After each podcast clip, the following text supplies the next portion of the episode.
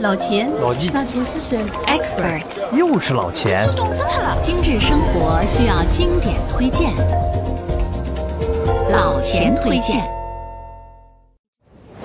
精彩五五购物节，信息消费好福利！上海电信为您开启全新三千兆时代，千兆五 G，千兆宽带，千兆 WiFi，再次刷新上海速度。现在体验电信三千兆，享更快网速、更大流量、更多权益、更好体验。通信管家上门为您一对一服务，详询一万号。五 G 用电信领先三千兆，中国电信上海公司。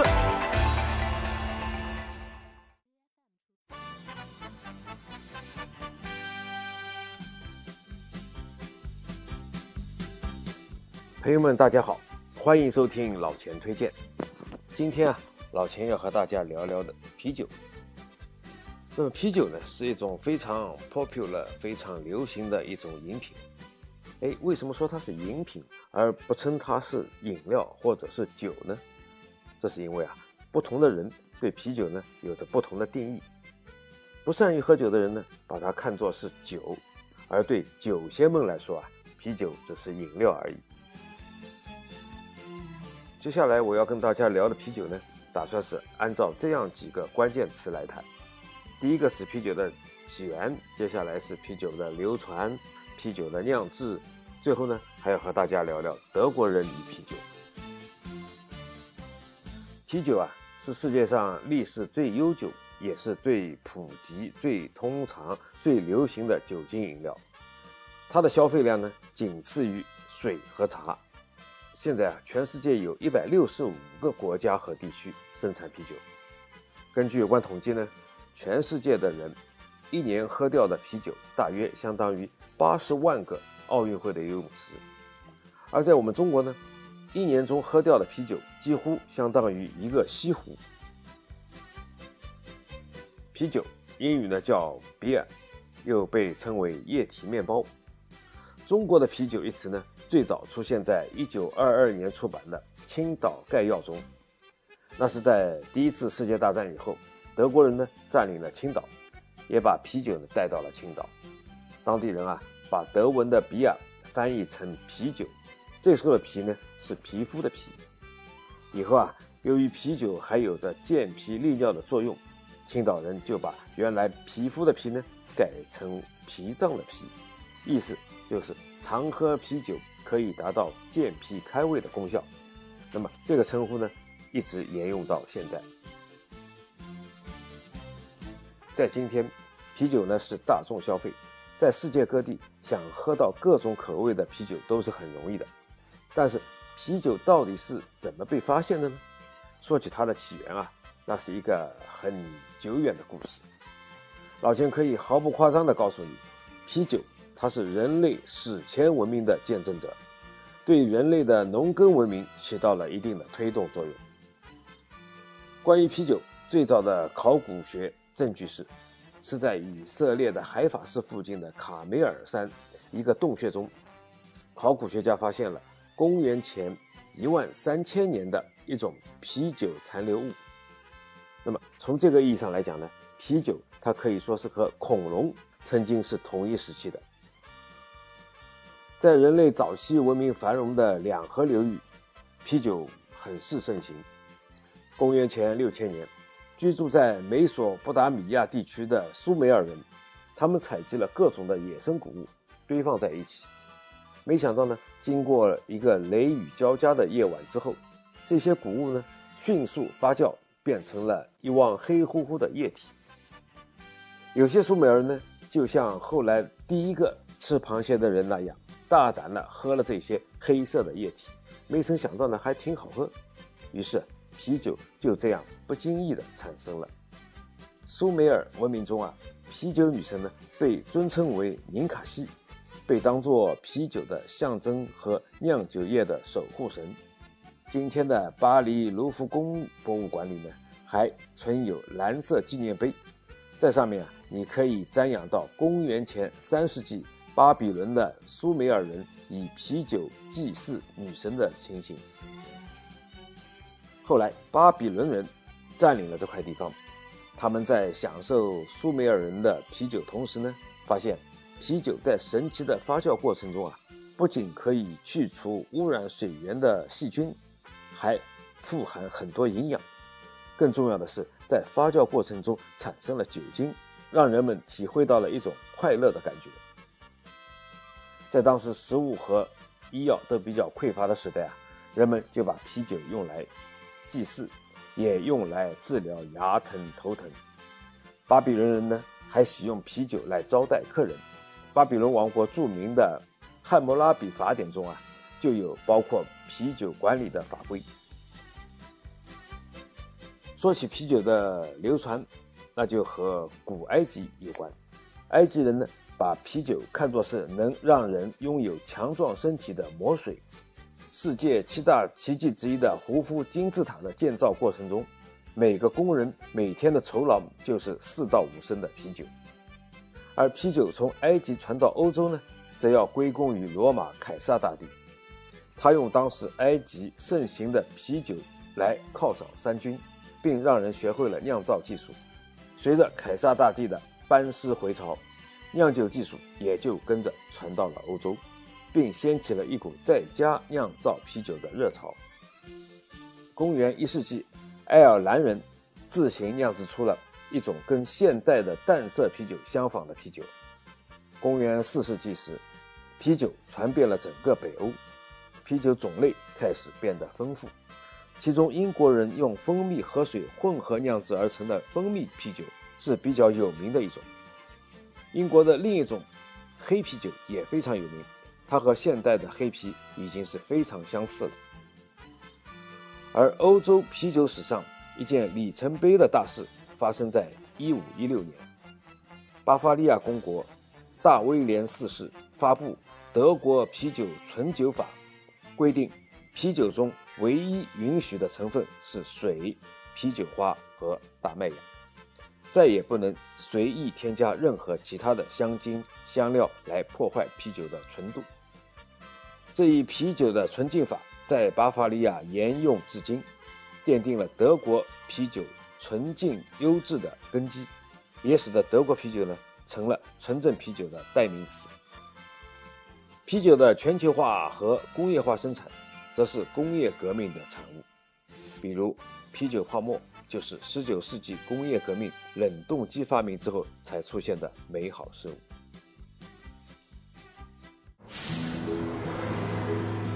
老钱推荐节目由解读网精心打造，听老钱推荐，随时随地随心随意。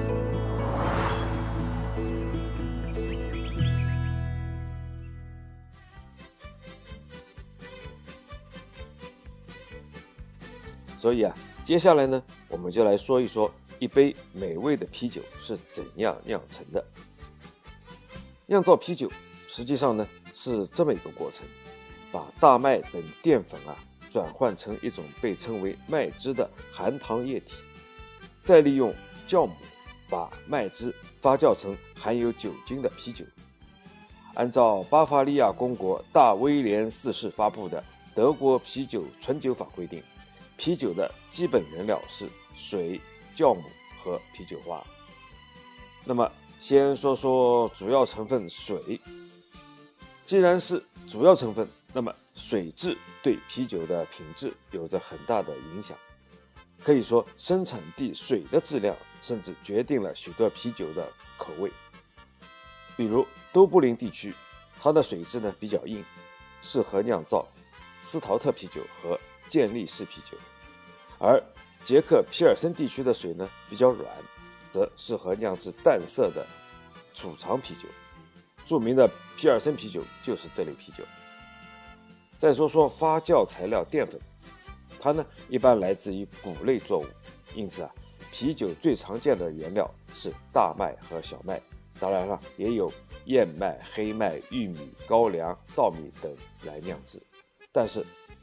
应用最广泛的是含酶较多的大麦芽。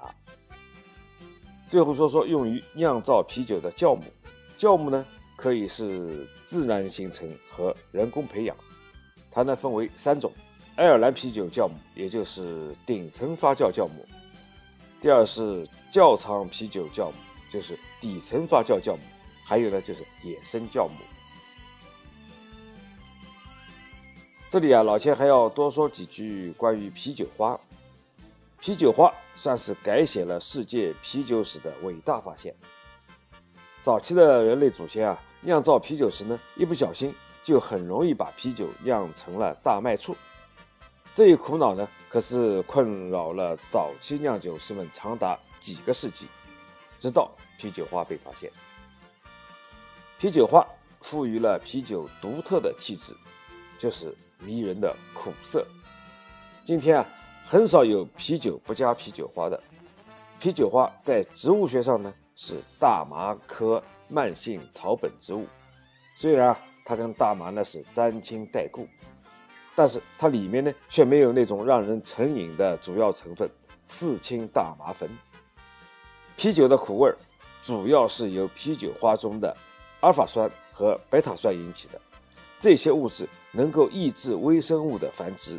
延长啤酒的保质期。今天的啤酒行业高度工业化和全球化，长时间的运输和储存就与啤酒花分不开。有很多人啊，到了国外，看到超市里成百上千的啤酒，会很茫然，不知道该怎样挑选。下面呢，老先给大家介绍一些啤酒的分类，看看能不能帮到你。世界各地的啤酒。都各具地方特色，但是从发酵上分呢，主要是有拉格啤酒和艾尔啤酒，以及自然发酵的啤酒。那么先说说拉格啤酒，拉格啤酒呢也称是窖藏啤酒，酵母呢在桶的底部发酵，温度呢比较低，发酵时间比较长。这种啤酒呢占啤酒种类的百分之十五左右，但是它的产量却占到了世界。啤酒的百分之九十以上。拉格啤酒呢，起源于德国，这个拉格呢就是储藏的意思。拉格这个词本身是一种啤酒酿造的术语，指的是底层发酵或者说是下发酵。它的最大优点是啤酒不易变质，所以呢适合工业化规模生产和运输。慕尼黑淡啤酒 Helles，慕尼黑黑啤。科隆啤酒、杜塞尔多夫老式啤酒、柏林小麦啤酒、维也纳拉格、捷克皮尔森、捷克的百威等等，都是经典的拉格啤酒的代表。而美式拉格，国产的绿瓶子们，喜力、百威、嘉士伯呢，都是拉格啤酒中比较便宜的品种。那么再看看艾尔啤酒，艾尔啤酒呢，它是酵母在桶的顶部发酵，它的温度呢比较高，发酵时间很短，占啤酒种类的百分之八十以上。艾尔意思呢来自于古英语“艾尔”，它就是反应迟钝的意思。艾尔啤酒的制作方法来自于不列颠群岛，典型发酵温度是在十五到二十四摄氏度。酵母呢在这个温度下产生出大量的脂类以及它的一些特殊气味。特定情况下呢，还会产生出苹果、梨、凤梨、香蕉、梅子等水果味的啤酒。上发酵啤酒突出了麦芽味、啤酒花味、酵母味，很好的克服了水质问题，但是味道偏苦。当然，艾尔的流行也跟英国岛上水质太硬的有关，而硬的水是酿造不了拉格的。不过，味道苦涩的艾尔啤酒呢，也有人不适应。十八世纪早期啊，发明了一种添加了由水晶麦芽清烤产生的结晶糖。有了这个结晶糖，让烈性苦啤的口感呢得到了改善，便出现了略带甜味的黑色啤酒。这种啤酒啊，在伦敦街头和港口码头的搬运工中呢，很快流行起来，因为搬运工的名字叫。Porter，因而这种啤酒呢就被称作为 Porter 啤酒，我们叫波特酒。后来啊，由于英国和俄国呢之间需要改善关系，便有了啤酒外交。沙皇俄国呢决定进口英国啤酒。为了迎合俄国人的重口味啊，英国人呢于是做了酒精度更浓、重口味版本的波特酒。这种加强版波特酒，它的英语叫 Stout Porter，后来呢直接就叫 Stout，也就是加强版的意思。我们中国人呢把它音译为世涛酒。那么波特酒也好，世涛酒也罢，都是属于艾尔啤酒的一类。最后，老钱讲讲自然发酵啤酒，这是一种全部使用野生酵母发酵的啤酒，所以一般呢会比较酸，各种酸爽的兰比克就是这类啤酒的代表。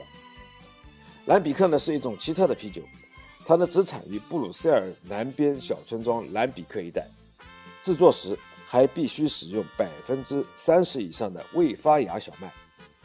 在这个全世界唯一能用空气中的野生酵母酿酒的地方，天然的野生酵母能把啤酒的糖分完全消耗，使得兰比克啤酒的口感呢产生很高的酸度。野菌带来的酸爽让许多啤酒行家呢推崇不已。听到这里，也有朋友不理解，问老钱：那我们生活中经常听到的白啤、黑啤是什么意思？那么，这是一种啤酒从颜色上分类的方法，有白啤、黄啤和黑啤三种。啤酒的色泽主要是来自于酿造啤酒的麦芽，不同的品种和处理的工序的麦芽呢，可以提供迂回的风味与丰富的色泽。一般来说，很多白啤其实都是小麦啤酒，那么黑麦啤酒会让啤酒的颜色呢更深一点。黄啤酒一般用短麦芽做原料，我们国家常见的啤酒一般都是黄啤。啤酒的酒精度通常呢是在三到十四度，有几种香槟酵母的啤酒呢，酒精度可以高到二十度。那么通过冷冻蒸馏更可以达到四十一度以上。啤酒的酒精含量通常取决于当地的风俗和啤酒的种类。那么大部分的拉格呢是四到六度，常见的是五度，而英国的艾尔一般是在四度左右。精彩五五购物节，信息消费好福利！上海电信为您开启全新三千兆时代，千兆五 G，千兆宽带，千兆 WiFi，再次刷新上海速度。现在体验电信三千兆，享更快网速、更大流量、更多权益、更好体验。通信管家上门为您一对一服务。详询一万号，五 G 用电信领先三千兆，中国电信上海公司。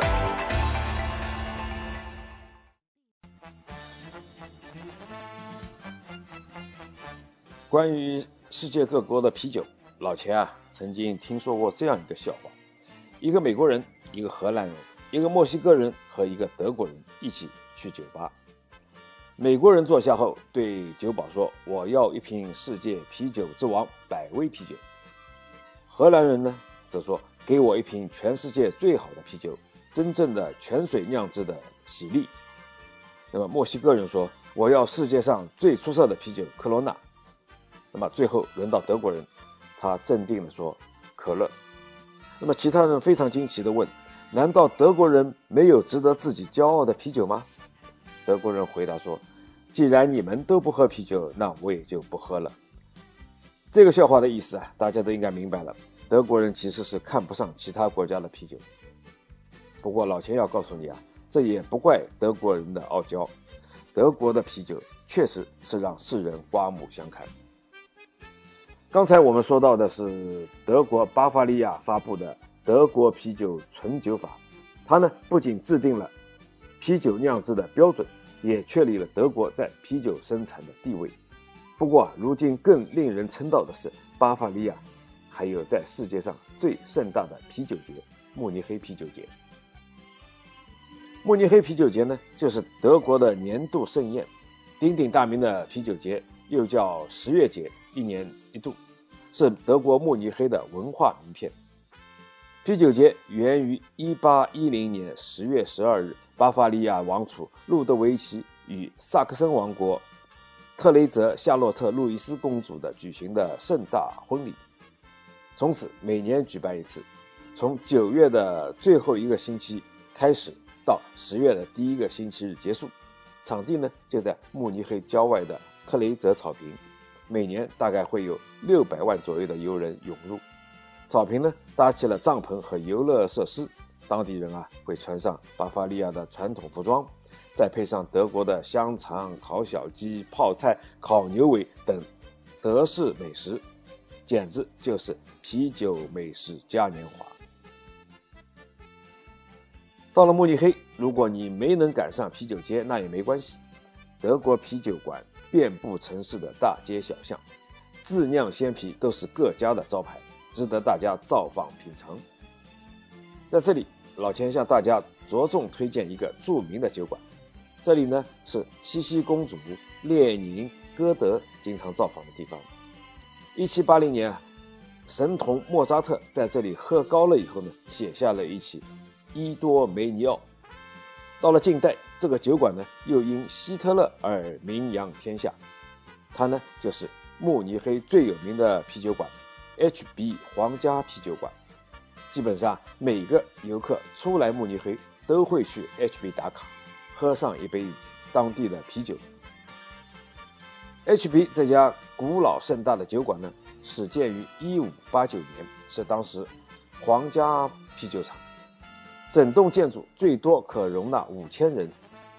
啤酒屋供应自家酿造的叫好伯特啤酒，每天有近万升的啤酒从这里运往大大小小的酒铺、酒馆、宴会厅以及啤酒花园。一九二三年，希特勒在这里制造了臭名昭著的啤酒馆暴动，也让更多的人知道了这家酒馆。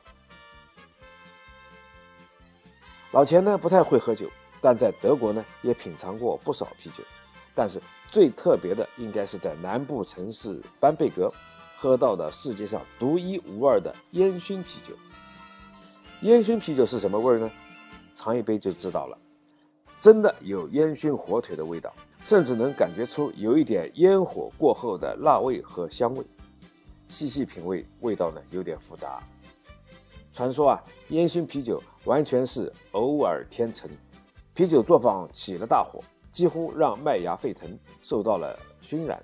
老板呢舍不得扔掉这些麦芽，依旧拿来酿酒。没想到啊，酿造出来的啤酒呢，居然很受欢迎，便有了烟熏啤酒。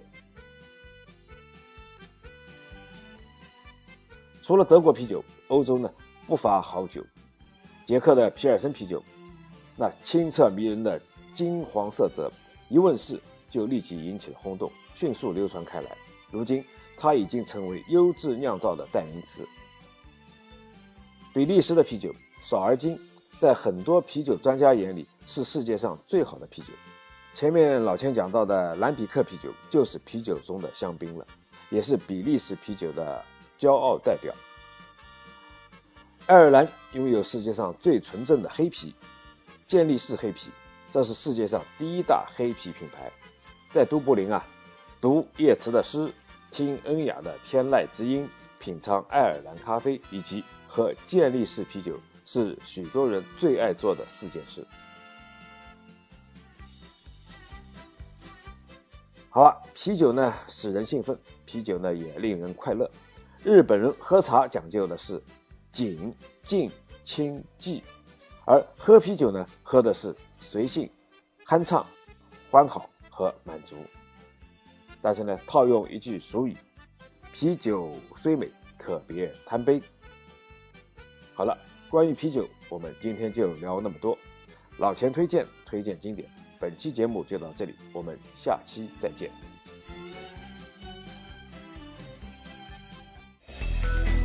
如果每周一期的老钱推荐你听得不过瘾，那就关注解读网的微信公众号吧，在那里老钱有更多的存货等你翻阅。